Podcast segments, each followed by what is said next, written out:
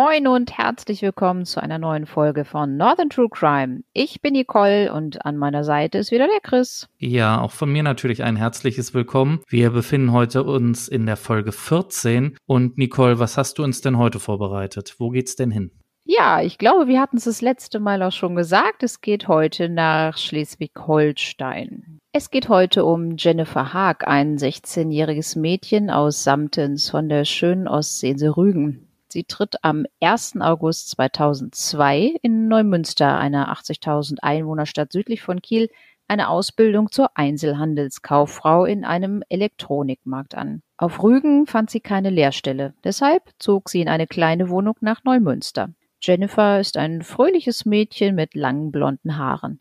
Sie ist sehr musikbegeistert und spielte als Schülerin Rhythmusgitarre in einer Mädchenband. Mit der Ausbildung in dem Elektronikmarkt erfüllt sie sich einen großen Traum. Die junge Frau trifft sich am 20. September 2002, einem Donnerstagabend, mit einer Freundin in der Innenstadt ihres neuen Wohnortes zu einem Kinobesuch. Gegen 22.30 Uhr trennt sich Jennifer von ihrer Freundin. Sie hört über Kopfhörer Musik und macht sich auf den Weg nach Hause. Sie hat nur circa 800 Meter Weg zu dem olivfarbenen Mehrfamilienhaus zurückzulegen, doch dort wird sie niemals ankommen.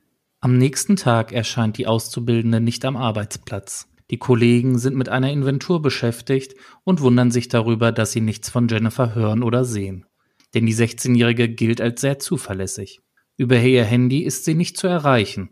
Es ist ausgeschaltet. Ihr Chef ruft schließlich ihre Eltern auf Rügen an, doch auch sie wissen nicht, wo Jennifer sich aufhält. Ihre Verwandten versuchen sie vergeblich auf dem Handy zu erreichen. Ihre Familie kontaktiert zuerst die Polizei und kommt anschließend schnell mit dem Auto nach Neumünster gefahren. Im Laufe der nächsten Tage durchkämmen rund 100 Polizeibeamte mehrere Gelände in der Stadt sowie den Stadtwald.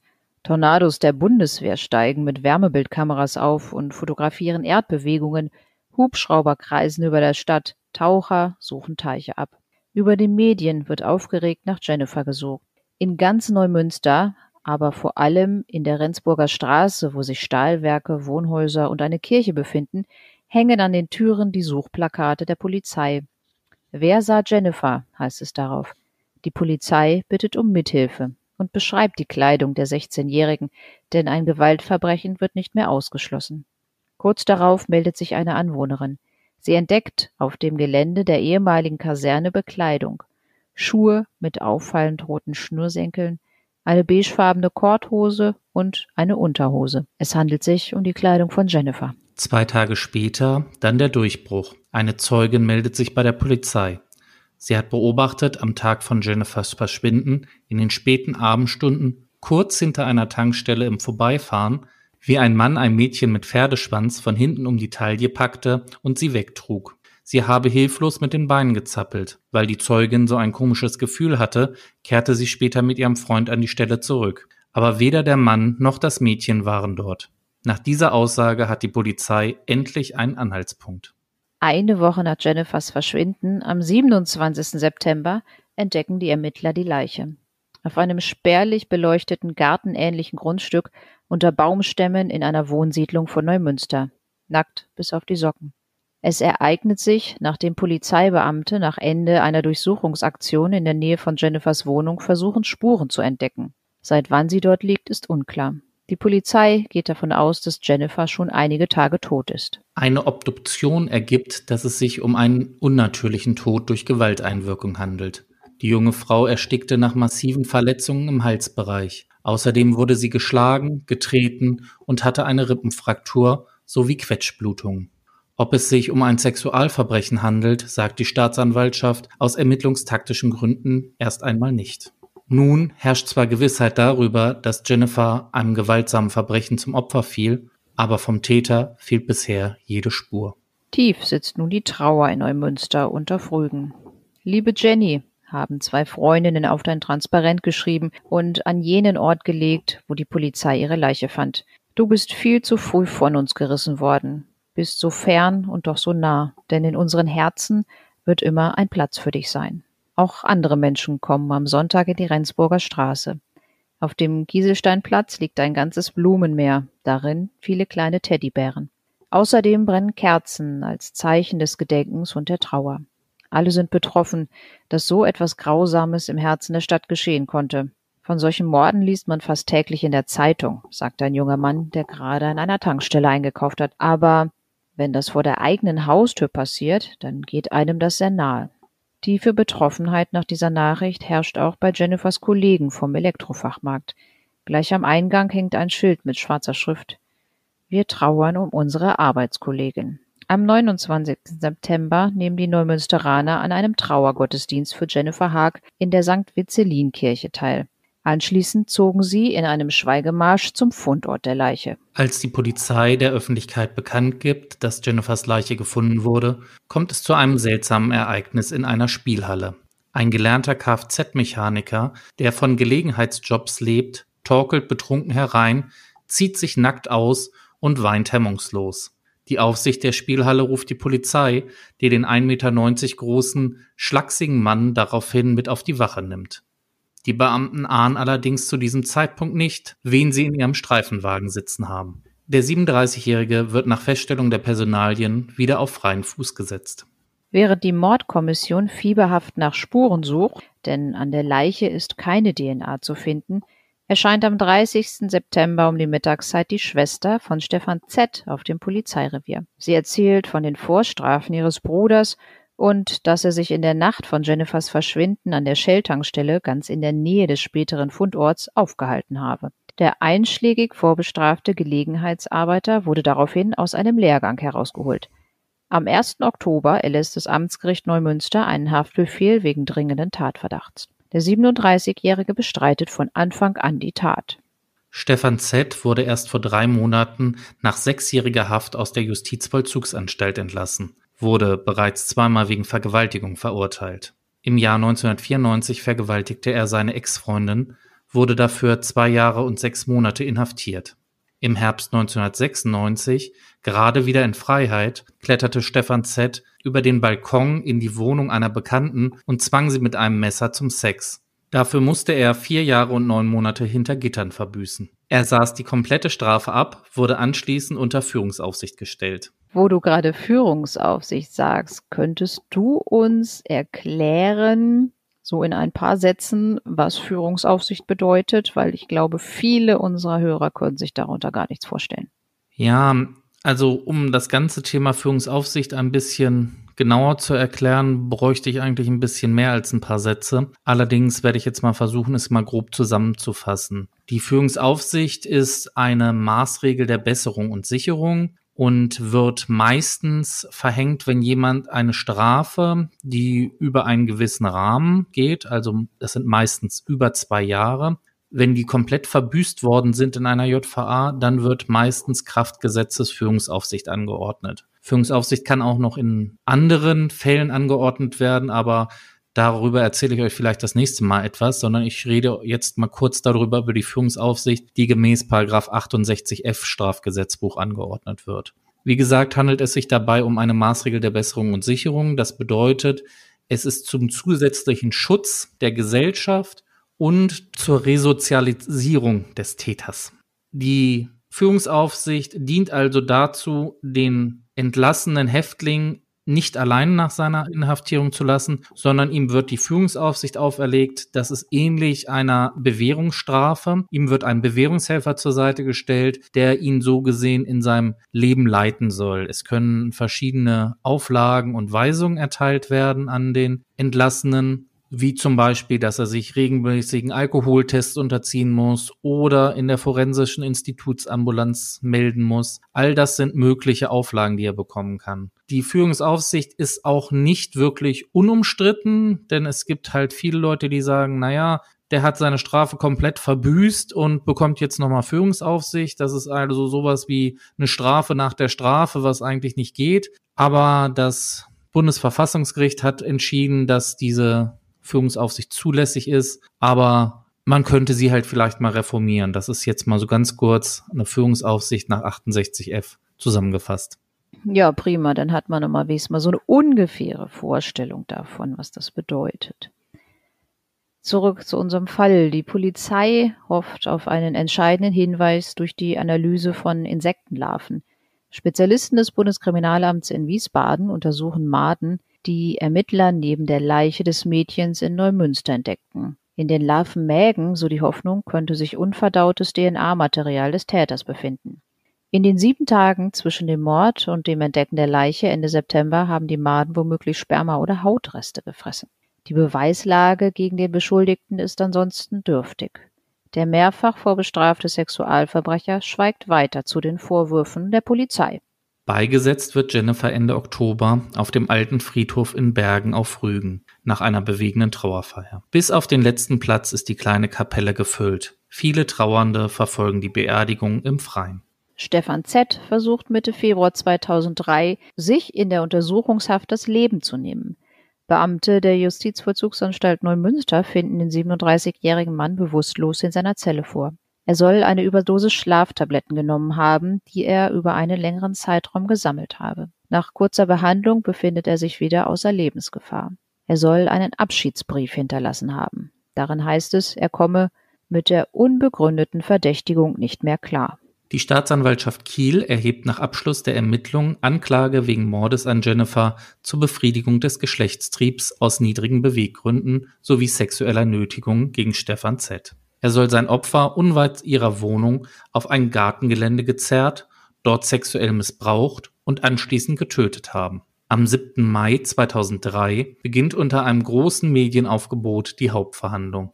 Die Mutter von Jennifer tritt als Nebenklägerin auf. Zum Auftakt liefert der Angeklagte Angaben zu seinen angeblichen Aufenthaltsorten und Aktivitäten an Jennifers Todestag.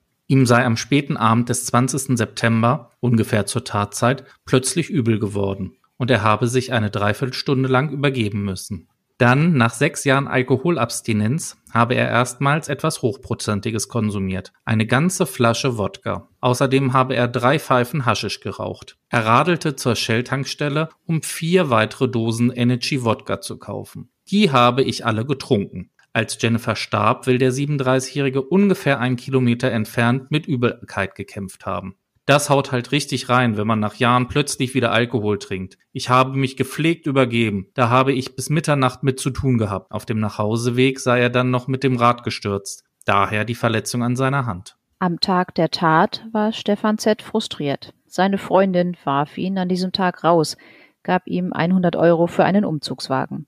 Er klammerte, ließ mir keinen Freiraum, sagt sie vor Gericht als Zeugin aus.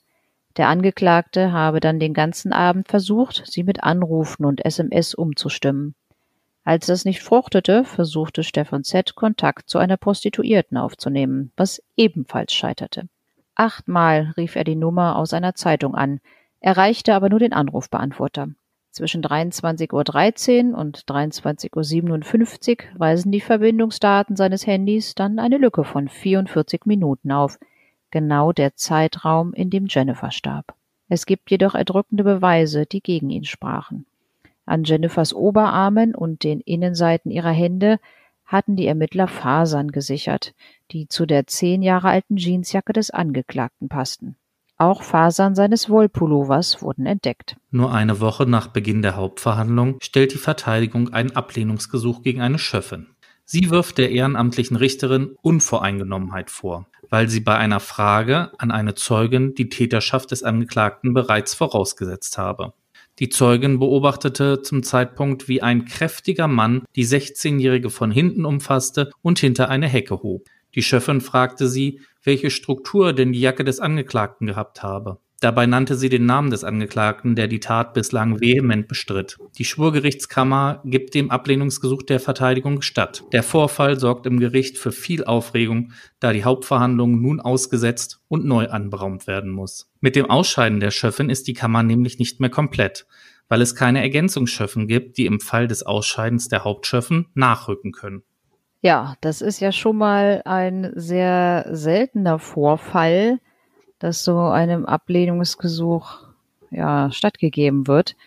Aber es geht ja wirklich darum, dass auch die ehrenamtlichen Richter unparteiisch urteilen. Und in diesem Fall ist das ja wirklich so gewesen, dass die Schöffin die Zeugin danach gefragt hat, welche Struktur die Jacke des Angeklagten gehabt habe. Und so eine Frage, ja, die ist natürlich für so einen Verteidiger wirklich Anlass, da genau nachzugucken, ob die Schöffin dann hinterher auch in der Lage ist, ein Urteil zu fällen und nicht vorher schon den Angeklagten als Täter im Kopf hat. Und die Kammer sah das in diesem Fall offenbar genauso. Und wenn das jetzt so läuft, dass da eine Schöffin ausscheidet, dann hat die Kammer ja nur noch die drei Berufsrichter und einen Schöffen und ist somit ja nicht mehr vorschriftsmäßig besetzt. In größeren Gerichtsverfahren wird das auch häufig so gemacht,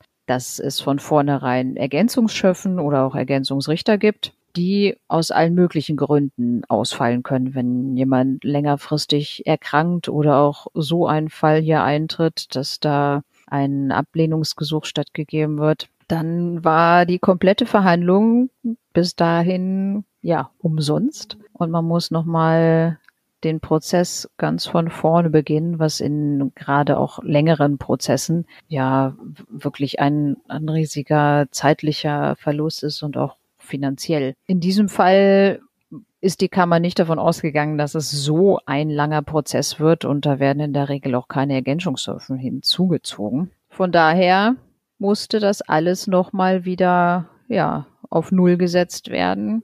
Und wie ging es dann weiter, Chris? Ja, Mitte August 2003 kommt es zur Neuauflage des Prozesses. Nach Verlesung der Anklage sagte der Angeklagte aus, er habe am Tag des Verbrechens mehrere Mischungen Haschisch geraucht sowie nahezu eine Flasche Wodka getrunken. Er habe vergeblich versucht, seine Freundin per Handy zu erreichen und am Abend Kontakt zu einer Prostituierten zu bekommen. Auf einer Tankstelle in Tatortnähe habe er erneut Alkohol gekauft und auf einer Mauer sitzend getrunken, bevor er mit dem Fahrrad nach Hause gefahren sei. Etwa 30 Minuten lange Brechkrämpfe hätten ihm zum Anhalten auf dem Heimweg gezwungen. Davon berichtete er allerdings bei der polizeilichen Vernehmung nichts. Nachdem er sich übergeben habe, sei er mit seinem Fahrrad gestürzt, habe sich an der rechten Hand verletzt und an seiner Kleidung seien Grasflecken entstanden, sagte der Angeklagte. Die Kammer vernimmt außerdem eine langjährige Freundin des Angeklagten als Zeugin. Sie bezeichnet Stefan Z. als jemanden, der Chancen bei den Frauen habe und charmant sei. Die Zeugin bestätigte seine Angaben über den Streit mit der Freundin und sagt, er habe sie mehrmals angerufen, um den Aufenthaltsort seiner Partnerin zu erfahren. Er sei zornig, aufgeregt und offensichtlich alkoholisiert gewesen. Die damalige Lebensgefährtin hatte sich bei der Zeugin versteckt weil sie nicht mit dem Angeklagten reden wollte. Als weitere Zeugin sagte die Lebensgefährtin selbst aus. Der Angeklagte habe ihr am Tag nach der Tat eine Hose und einen Pullover voller Grasflecken zum Waschen gebracht. Diese und eine Verletzung an der Hand habe er mit einem Sturz vom Fahrrad begründet. Während der Verhandlung berichtet der Angeklagte, wie er in Neumünster mit insgesamt neun Geschwistern und Halbgeschwistern aufwuchs und ohne Schulabschluss als 17-Jähriger das Elternhaus verließ. Später lebte er unter anderem in einer Jugendeinrichtung eines ehemaligen Neumünsteraner Amtsrichters, der sich wegen verschiedener Delikte bereits seit vier Jahren ebenfalls vor dem Kieler Landgericht verantworten musste. Bis zu seiner Verhaftung absolvierte der 37-Jährige eine Umschulung zum Berufskraftfahrer.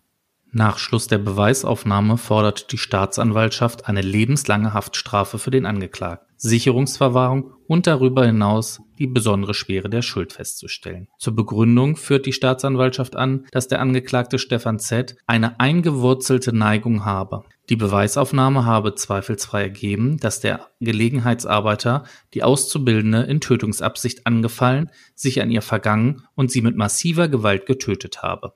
Die Verteidiger dagegen argumentieren, die Tat könne sich tatsächlich so abgespielt haben. Zweifelsfrei sei dies aber nicht bewiesen. Andere Tathergänge müssten dann zu der Bewertung führen, dass es sich um Totschlag handele. Überraschend tritt das Gericht auf Antrag der Verteidigung erneut in die Beweisaufnahme ein. Der Anwalt reichte zuvor einen Beweisantrag ein, mit dem er die Anhörung fünf weiterer Zeugen begehrte. Die Kammer lädt die mit der Ermittlung befassten Polizeibeamten als Zeugen und befragt diese unter anderem zu den Stofffasergutachten. Es geht um die Frage, ob die fraglichen Fasern nicht von der Kleidung eines Polizisten stammen könnten. Alle fünf Zeugen sagen hierzu übereinstimmend aus, keiner der Beamten habe am fraglichen Tag gelbe Kleidungsstücke getragen. Nach sieben Verhandlungstagen verurteilt das Landgericht Kiel am 8. September 2003 den 37-Jährigen schließlich zu lebenslanger Haft und anschließender Sicherungsverwahrung. Die Kammer stellt fest, dass der Angeklagte, nachdem er sich am Tatabend heftig mit seiner Freundin stritt und sich vergeblich um ein Treffen mit einer Prostituierten bemühte, beschloss, nunmehr irgendeine Frau dazu zu zwingen, sexuelle Handlungen an sich zu dulden. Der Angeklagte wollte sich durch die Ausübung von Dominanz im Wege eines sexuellen Übergriffs ein Erfolgserlebnis verschaffen. In der Tatnacht trat der Angeklagte aus seinem Versteck hinter einer Hecke hervor und packte das Opfer. Eine ihm unbekannte und zufällig auf der Straße vorbeikommende 16-jährige Schülerin von hinten, schleppte das strampelnde und sich wehrende Opfer in ein Gartengelände, warf es zu Boden und wandte stumpfe Gewalt gegen Kopf, Hals und Schulter an, möglicherweise mit seinem Knie oder Ellenbogen.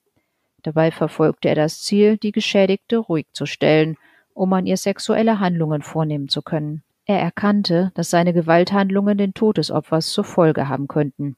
Dies nahm er billigend in Kauf.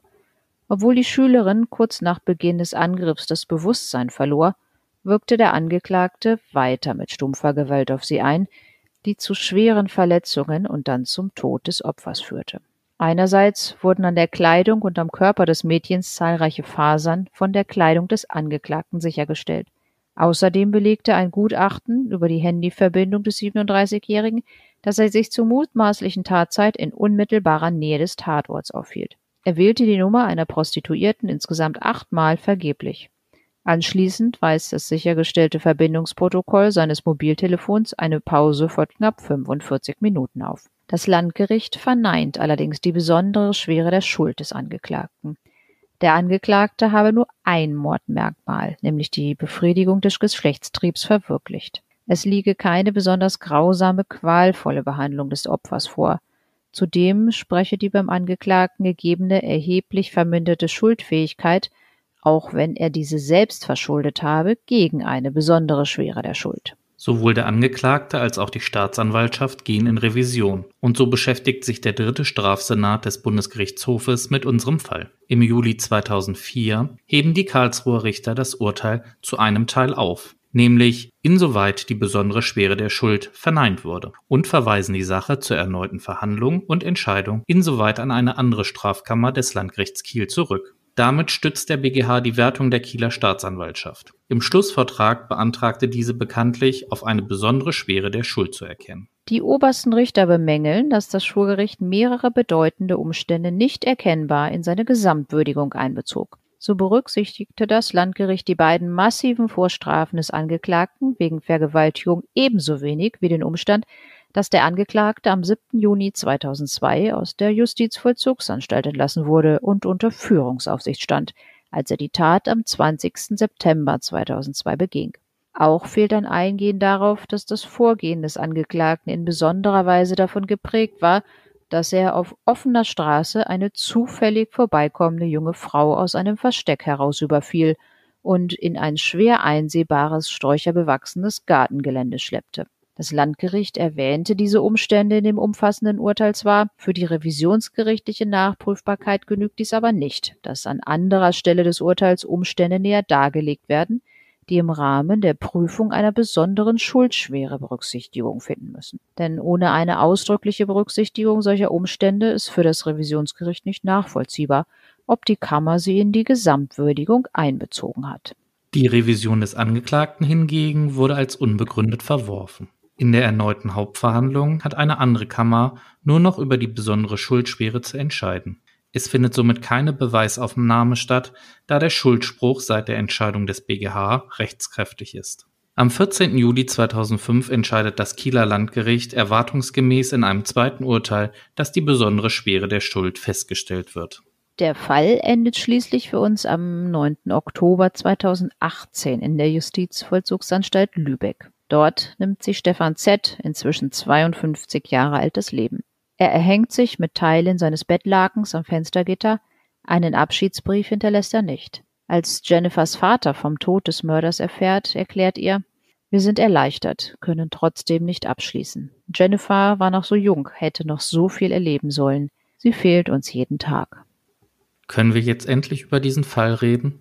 Ich habe so viele Fragen. Was hast du denn für Fragen? Wieso sieht man an einer Tankstelle, dass ein Mädchen weggetragen wird ruft nicht die Polizei, fährt erstmal nach Hause, erzählt's dann seinem Freund und fährt dann wieder hin und oh Wunder, die sind dann weg. Warum? Ganz ehrlich, das war auch mein erster Gedanke, als ich das gelesen habe von der Zeugin. Da habe ich mir auch gedacht, hm, ja, wenn ich das jetzt gewesen wäre, ich gehe mal davon aus, zu dem Zeitpunkt war es ja auch schon dunkel im September. Da hätte ich mir denn dann wahrscheinlich auch überlegt, so, was ist da jetzt passiert und äh, was mache ich jetzt? Ich selber bin denn dann auch immer nicht so ein Typ, dass ich denn da unbedingt sage, so, ja, ich muss da jetzt zwischengehen. Aber ich glaube, zu dem Zeitpunkt gab es ja nun auch schon viele Handys wenn ich dann Handy gehabt hätte, dann hätte ich einfach die Polizei gerufen und hätte gesagt, ja, hier ist eben wahrscheinlich ein Überfall passiert oder einer gekidnappt worden oder keine Ahnung, was da passiert ist. Und wenn man dann da vielleicht mal dran bleibt und ich bin auch mit dem Auto unterwegs, da passiert mir ja erstmal nichts, dann dreht man vielleicht um und fährt da nochmal hinterher oder so. Aber ich glaube, ich hätte auf jeden Fall die Polizei gerufen. Wenn es denn dann so gewesen wäre, dass da niemand gefunden wurde oder so, keine Ahnung, denn pff, ja, hätte man dann halt gesagt, ja, sorry, kann ich auch nicht ändern. Aber man hätte zumindest irgendwie auch so für sich selbst was getan, weil wenn ich jetzt wirklich, wenn man, wenn man sich da wirklich mal so reinversetzt, ich fahre nach Hause und dann erzähle ich das meinem Freund und sage so, ich habe da gesehen, da ist irgendwie ein junges Mädchen da von hinten angegriffen und weggetragen worden. Und der sagt dann so, Mensch, lass uns doch noch mal gucken, und dann fährt man wieder hin und die sind weg. Äh, dann denkt man sich auch so, ja, ja, ja, vielleicht war es ja nicht so schlimm, wenn man dann aber tatsächlich so ein paar Tage oder ja, ein, zwei Wochen später feststellt, oh, das war genau das Mädchen, die umgebracht wurde. Ich glaube, äh, ja, da sagt man sich denn dann wahrscheinlich auch, Mensch, hätte ich das verhindern können? Wenn man kein Handy gehabt hätte, hätte man ja, da war ja diese Tankstelle in der Nähe, hätte man ja vielleicht wenigstens mal auf der Tankstelle gucken können, ob da jemand ist, der denn dann die Polizei ruft oder vielleicht auch jemand ist, der mit rauskommt und mal nachguckt, weil wie gesagt, alleine würde ich mir das wahrscheinlich nicht unbedingt trauen. Nächste Frage. Wir haben in der letzten Folge ja darüber gesprochen, wie man jetzt Schöffe wird und dass Schöffen entsprechend geschult werden und ähnliches. Warum achtet da niemand drauf, dass diese Schöffen keine Suggestivfragen stellen? Das ist doch, glaube ich, eins, was in jeder Schöffenschulung behandelt wird. Ja, die Schöffen sind ja nun dann auch aus der breiten Masse der Bevölkerung. Ich weiß jetzt nicht, was das speziell für eine Schöffin war. Man darf ja auch nicht vergessen, dass die Schöffen keine Juristen sind. Und dass da vielleicht auch so die ein oder andere Frage nicht unbedingt korrekt gestellt wird. Vielleicht ist die Frau auch noch gar nicht mal so voreingenommen gewesen, sondern hat die Frage einfach nur unglücklich gestellt. Das weiß ich jetzt nicht, keine Ahnung. Aber ähm, in der Tat habe ich es auch schon häufiger erlebt, dass da wegen der ja abenteuerlichsten Sachen, die Schöffen fragen oder auch wie sie sich verhalten, Ablehnungsgesuche gestellt wurden und da müssen dann die Berufsrichter ihr ganzes Können aufbieten, um diese Ablehnungsgesuche da zurückzuweisen. Aber ich glaube, in diesem Fall, da war, glaube ich, nichts mehr zu holen. Es ist auch so eine Frage, die man sich stellt, aber ja, es sind halt keine Profis, ne? Nächste Frage. Wenn ich mich von meiner langjährigen Freundin trenne, ist sicherlich das erste, was ich äh, denke, nachdem ich sechs Jahre lang keinen Alkohol getrunken habe. Boah, jetzt ballere ich mir immer ordentlich ein und rufe mir eine Prostituierte. Was ist denn da los? Ja, weiß ich nicht, wobei der wurde ja schon zweimal wegen Vergewaltigung verurteilt und äh, ja, ich glaube, ich glaube, wir, wir können uns da nicht so richtig reinversetzen. Aber bei dem ja, wird wahrscheinlich denn dann auch in so einem Fall nach dieser Trennung da so ein Schalter umgelegt und ja, da kommt man dann wahrscheinlich so einfach da drauf, ne? Durch die Verzweiflung. Ich, ich kann es mir, ich, wie gesagt, ich kann es auch nicht so richtig nachvollziehen, aber sowas hört man ja häufiger mal. Also da ist das kein Einzelfall.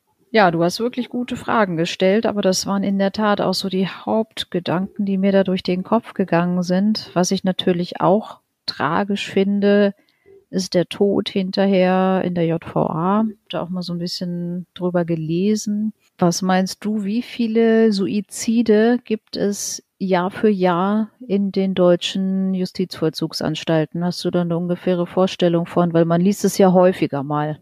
Ich weiß, du liebst es, mich irgendwie immer auf Glatteis zu führen mit deinen Schätzfragen. Ähm, ich tippe jetzt, dass wir uns trotzdem noch im zweistelligen Bereich befinden, so im mittleren zweistelligen Bereich, so um die 50 vielleicht. Ja, also es sind wohl so Statistiken nach den letzten Jahren zu vernehmen ungefähr 100 Suizide in den JVA in ganz Deutschland. Jährlich. Ja, genau, jedes Jahr. Sind natürlich auch etliche dabei, die bereits rechtskräftig verurteilt sind, aber es kommt auch nicht selten vor, dass das wirklich Untersuchungshäftlinge sind, die ja quasi, ich sage mal, unschuldig sind, weil solange da kein rechtskräftiges Urteil gegen sie vorliegt, gelten ja auch Untersuchungsgefangene als unschuldig.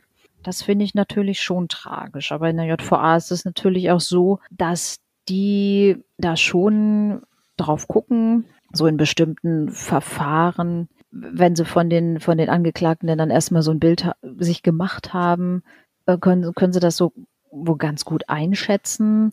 Viele werden denn dann auch, wenn die wirklich als suizidgefährdet gelten, in, in spezielle Hafträume verlegt, wo sie rund um die Uhr überwacht werden können und so.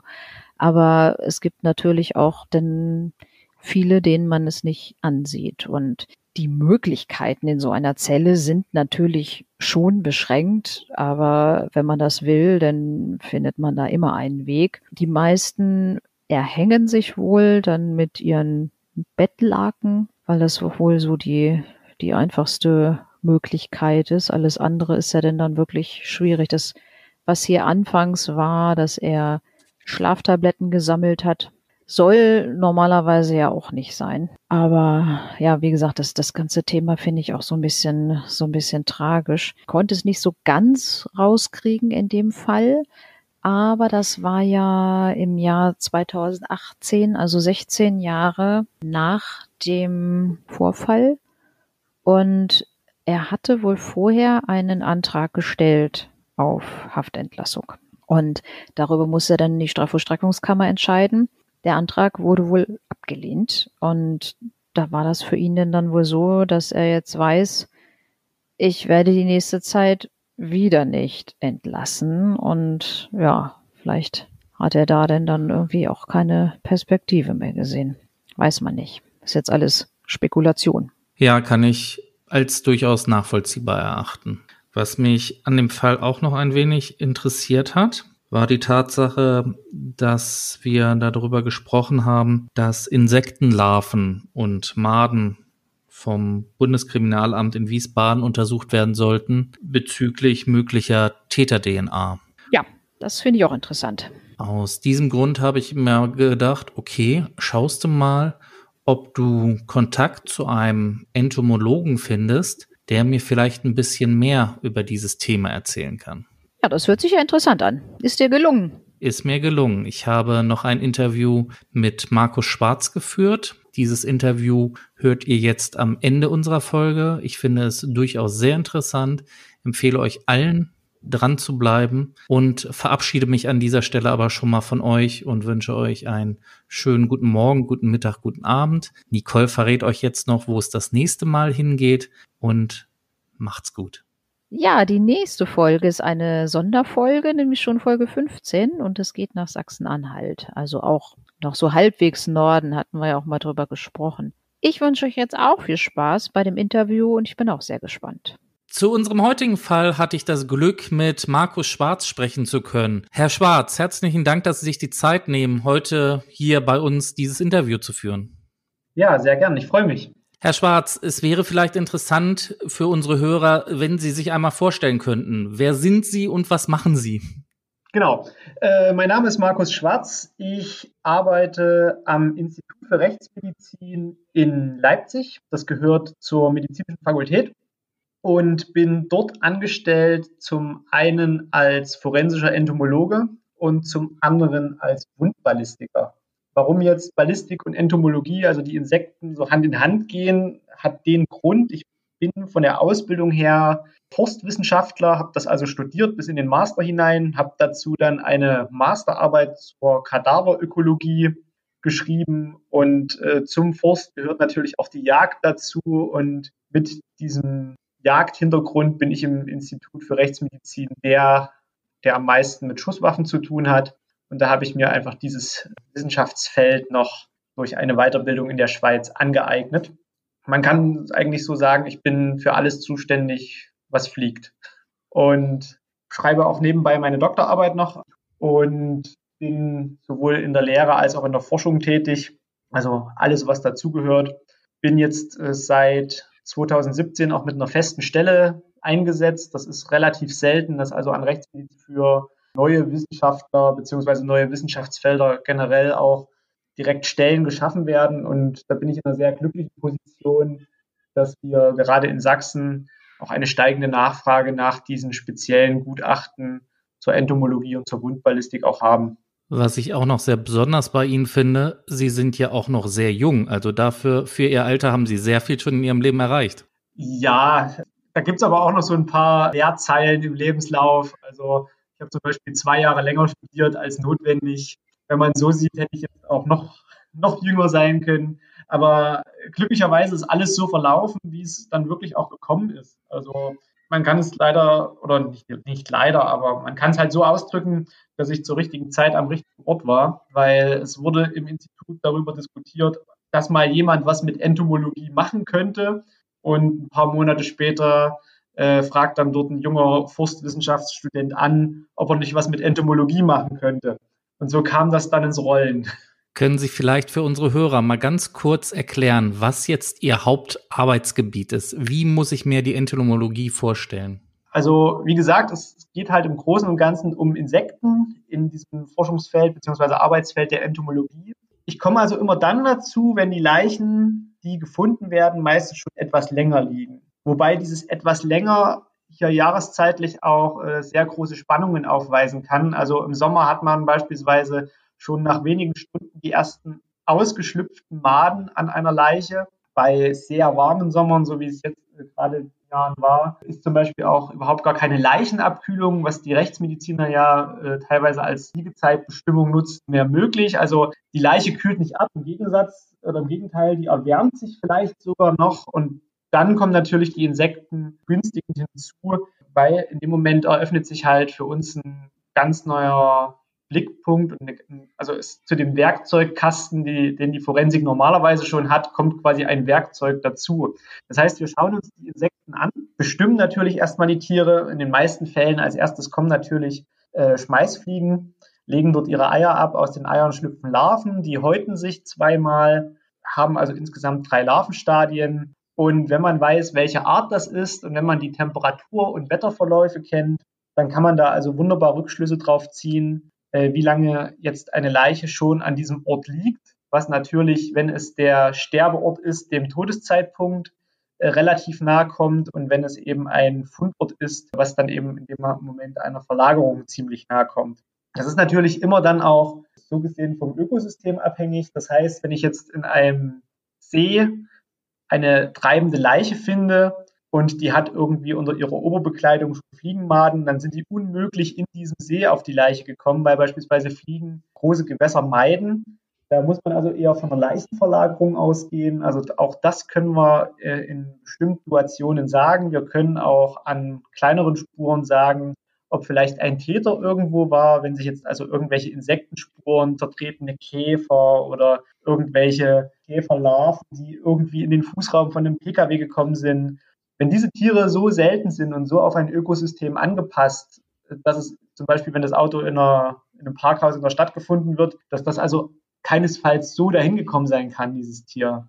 Verlagerung ist dann also der zweite Punkt. Wir können in den Insekten nachweisen, ob es in der Leiche eine Intoxikation gab, also durch diesen regelmäßigen Fraßprozess, den die verschiedenen Insektenlarven dann haben, also sowohl Fliegen als auch Käfer, äh, nehmen die also im Laufe des Prozesses auch Drogen, Medikamente, Schwermetalle, verschiedene Abbauprodukte mit auf, verstoffwechseln das teilweise selbst, lagern das in Teilen sogar in ihre Körperstrukturen mit ein, was für die Tiere überhaupt keinen Nachteil hat. Also die sterben dadurch nicht. Also selbst in einer für den menschlich, Menschen tödlichen Dosis beziehungsweise Stoffkonzentration, das juckt die Tiere teilweise überhaupt nicht. Also die wachsen einfach weiter, die leben ihr Leben ganz einfach weiter und lagern halt für uns über sehr lange Zeiträume Stoffe ein. Und wenn man diese Tiere dann äh, analysiert, findet man diese Stoffe also problemlos auch wieder. Und ein vierter Punkt, wir können über die Insekten Vernachlässigungen nachweisen. Das heißt, wenn jemand noch lebt, aber mit Insekten besiedelt ist. Das kommt also häufiger vor, als man sich vielleicht denkt. Zum Beispiel, wenn halt äh, pflegebedürftige Patienten vernachlässigt werden und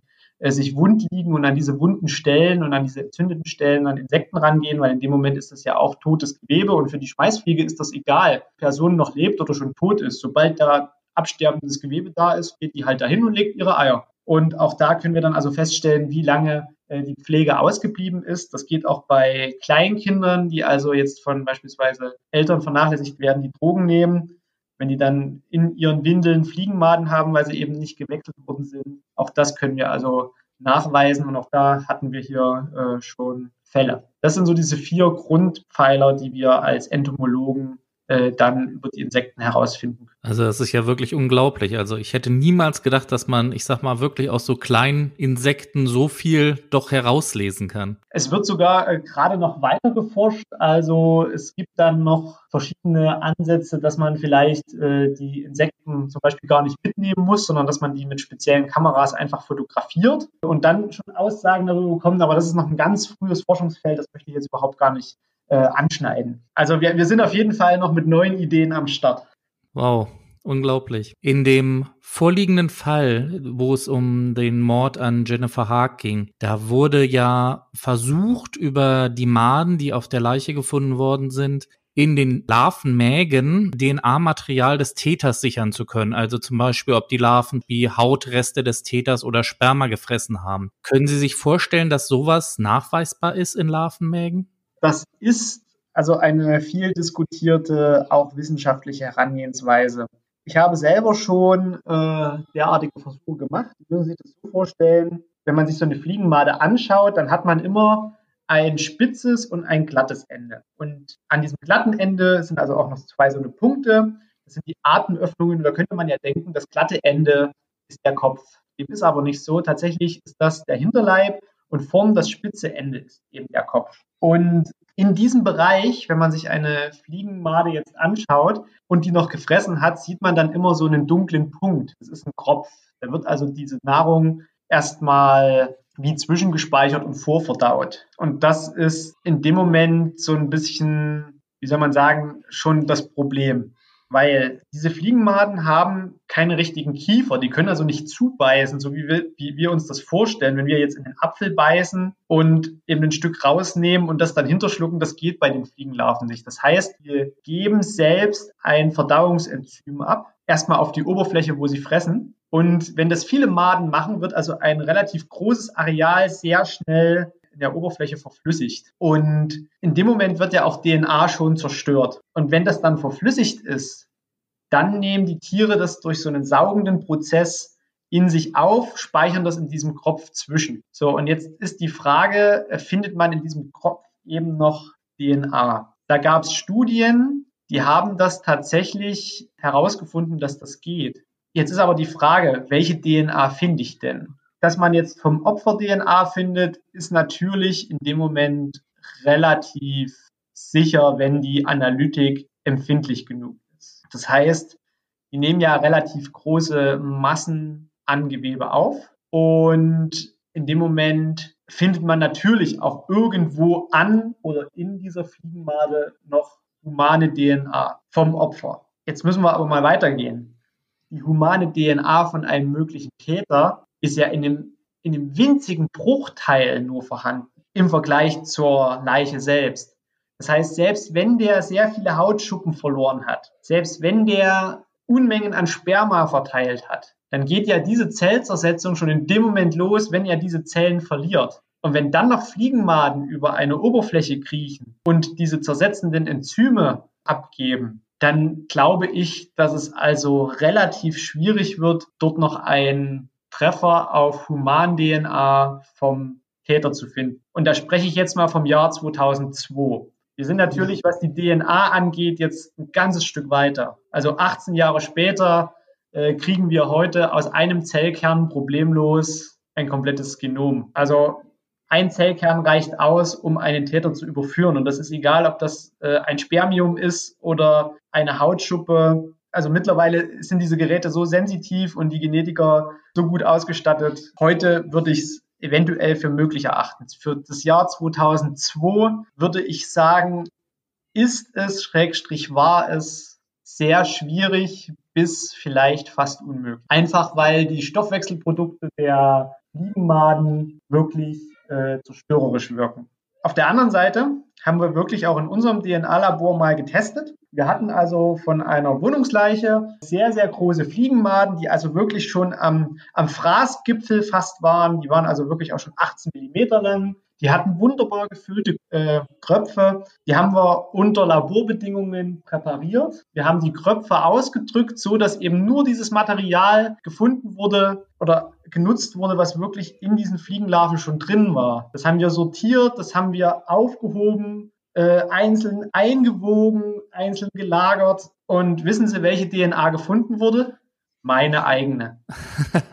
ich in diesem Prozess der Präparation, obwohl ich einen Mundschutz getragen habe, obwohl ich eine Brille getragen habe, obwohl ich Handschuhe anhatte, in diesem Prozess dieser feinen Präparation, wo ich niemals im direkten Kontakt mit den Fliegenmaden stand, war ich schon ein so großer Spurenverursacher, dass meine DNA selbst die DNA des Toten schon lange überdeckt hat und vom Toten letztlich durch den Verdauungsprozess schon gar nichts mehr gefunden wurde. Und das war vor zwei Jahren. Und wir haben wirklich sehr gute DNA. Also das, jetzt kann man sich mal vorstellen, wie wahrscheinlich es ist, unter Hunderten, vielleicht Tausenden Fliegenmaden genau die zu finden, die gerade vielleicht in dem Bereich gefressen hat, wo gegebenenfalls sich Tätersperma befunden hat. Also man, das ist wirklich so ein, so ein Tanz auf der Statistik. Und ich würde sagen, dass oder ich könnte mir vorstellen, dass die Kollegen im Jahr 2002 keine Täter-DNA in den Fliegenlarven gefunden. Ja, das ist auch das Überraschende, weil man liest zwar, dass dieser Auftrag erteilt wurde, aber man erfährt auch nirgendwo ein Ergebnis. Aber ich denke, es zeigt auch eindeutig, wie verzweifelt die Polizei in diesem Fall war, weil sie keine großen Spuren hatte. Ja, genau. Natürlich wird dann alles versucht und natürlich wird dann auch mit neuen Herangehensweisen experimentiert. Und wie gesagt, ich, also ich bin mir sicher, dass das heute auch mit einer wesentlich besseren Analyse eher zu finden wäre als eben vor 18 Jahren. Also ich habe selber mal die äh, wissenschaftliche Lage dazu durchgeschaut und es wird halt auch immer wieder äh, darauf hingewiesen, dass also wirklich DNA der Leiche auch äh, gefunden werden kann. Aber ja, inwiefern das jetzt wirklich auch die äh, Täter-DNA betrifft, das ist also wirklich wirklich kritisch zu sehen. Weil auf der anderen Seite muss man ja auch mal sehen, es geht ja in dem Moment, äh, wenn die Fliegenmaden kommen, äh, geht der Körper ja auch selbst in eine sogenannte Autolyse, also in eine Selbstzersetzung. Das heißt, mit Erlöschen des Körperkreislaufs und mit eben einem Sauerstoffmangel äh, gehen eben auch Zellen zugrunde und das reihenweise. Das heißt, selbst wenn wir eben noch nichts von dem Zerfall mitbekommen, eine frische Leiche befindet sich eigentlich schon in einem Zerfallsprozess. Und das betrifft auch alle anderen Körperzellen. Also wenn Sie jetzt äh, beispielsweise Haut verlieren, dann ist die zwar trocken und durch dieses Trockene auch erstmal vorm Zerfall geschützt. Aber sobald Sie in eine Umgebung gehen, die eben schon erste Zersetzungszeichen hat, eben beispielsweise eine Fäulnisleiche. Und da muss die Fäulnis noch nicht mal äh, weit fortgeschritten sein, sondern das geht also auch in dem Moment, wenn man eben wirklich schon so die Oberfläche so leicht löslich hat, dass eben beispielsweise die Fliegenmaden diese, diese Verflüssigung schon einleiten. Wie gesagt, ich kann es mir nicht vorstellen, dass da Körperzellen, die darauf fallen, lange äh, vor ihrem eigenen Zerfall geschützt sind. Das würde ja letztlich die äh, Täter-DNA dann auch betreffen. Okay, dann danke ich Ihnen erstmal vielmals. Ich denke, wir haben uns einmal von Ihrer Arbeit ein Bild machen können und auch eindeutig für unseren Fall jetzt eigentlich sagen können, dass es so gut wie unwahrscheinlich ist, dass da irgendwelche Täter-DNA noch extrahiert werden konnte. Ja, also so traurig das auch klingt und so, so enttäuschend das vielleicht auch klingen mag, es ist halt einfach auch der wissenschaftlichen Entwicklung geschuldet, dass man jetzt im Jahr 2002 einfach noch nicht die Möglichkeiten hatte, die man heute hat. Und selbst heute ist es eben noch schwierig, dass man dort verwertbare gute DNA draus bekommt. Obwohl ich sagen muss, ich bin ja wirklich sehr froh, dass die DNA-Analyse mittlerweile so weit ist, wie sie heute halt schon ist. Ja, und man könnte viel mehr machen. Also das ist ja auch so der Faktor, wo man eigentlich, wo eigentlich die Ermittlungsbehörden schon sagen, hey, wir könnten das, das und das machen, aber eben äh, die Justiz letztlich sagt, beziehungsweise der Gesetzgeber sagt, na ja, aber bremst euch mal, wir können nicht über eine Einzelperson so viel herausfinden. Also auf der anderen Seite sagt man sich dann,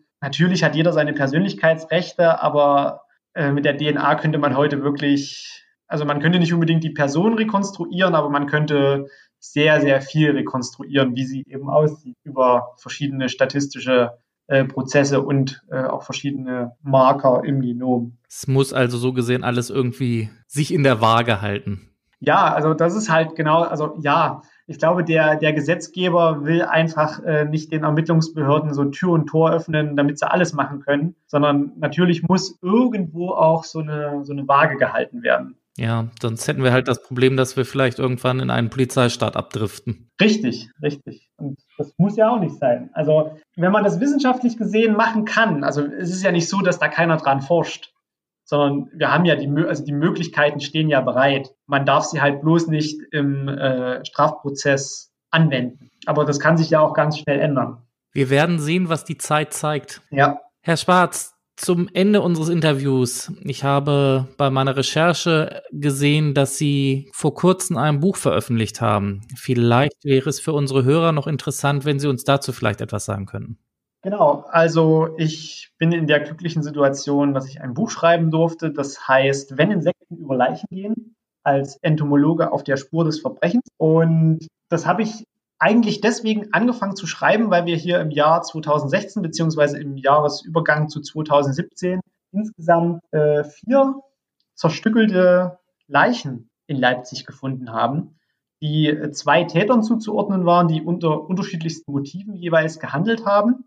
Aber die Fälle waren so, ich will jetzt nicht sagen spektakulär, aber von ihrem Ermittlungsansatz so interessant, dass man da mal gesehen hat, wozu eigentlich eine groß angelegte forensische Untersuchung führen kann. Also es war Polizei im Einsatz, es war das LKA im Einsatz, wir waren im Einsatz. Jeder hat halt sein kleines Puzzlestück dazu beigetragen und damit kam es da auch äh, relativ schnell zu einem sehr guten Ermittlungserfolg. Bei dem zweiten Fall hat es ein kleines bisschen länger gedauert, aber trotzdem äh, das Outcome ist also ziemlich eindrücklich. Und da habe ich damals angefangen, äh, diese Geschichte niederzuschreiben. Und dann kam halt immer mehr dazu und dann kam auch immer mal die Anfrage von Polizisten, ja, wir hätten gerne ein richtiges Handbuch, wo auch mal in Deutsch beschrieben ist und vor allem einfach beschrieben ist, was wir machen müssen, wenn wir Insekten sichern sollen. Und somit kam das Stück für Stück, dass sich das also zusammengefunden hat und dann zu einem Buch wurde. Und das ist jetzt also für den ganz normalen Leser geschrieben. Das kann also jeder, der sich für True Crime oder so forensische Wissenschaften interessiert, äh, lesen und der versteht es dann auch, weil ich glücklicherweise vom Verlag Drömer Knauer noch zwei sehr liebe Lektorinnen zur Seite gestellt bekommen habe, die sich dann auch darum gekümmert haben, dass mein wissenschaftliches Gequatsche äh, dann auch für die Laien äh, die sonst nicht so viele Berührungspunkte damit haben, äh, verständlich ist. Und ganz zum Schluss kam dann noch eine Illustratorin dazu, Insekten, die in diesem Buch beschrieben werden, dann auch noch äh, illustriert hat. Und somit ist es ein schöner, ein schönes Potpourri aus der, aus den wissenschaftlichen Hintergründen, aus so ein bisschen meinem wissenschaftlichen Werdegang und letztlich auch aus äh, den Fällen, die ich in der Zeit, die ich eben jetzt schon am Institut bin, erlebt habe da ist einiges Skurriles mit dabei. Es sind ja nicht immer nur die Tötungsdelikte, die interessant sind, sondern es sind ja auch manchmal so die ganz alltäglichen Fälle, wo man sich einfach an den Kopf greift und sich fragt, warum. Also aus meiner Sicht bin ich sehr zufrieden mit diesem Buch. Ja, vielen Dank erstmal für die Information. Für unsere Hörer, die jetzt Interesse auf das Buch haben, alle Informationen zu dem Buch inklusive Link packe ich natürlich wieder in die Informationsbox zu dieser Folge. Dann, Herr Schwarz, danke ich Ihnen vielmals für Ihre Zeit und für das Interview und wünsche Ihnen auf jeden Fall alles Gute und hoffe, dass wir uns vielleicht in einer der nächsten Folgen noch einmal hören. Ja, ich würde mich auf jeden Fall freuen und die Wünsche gebe ich sehr gern zurück.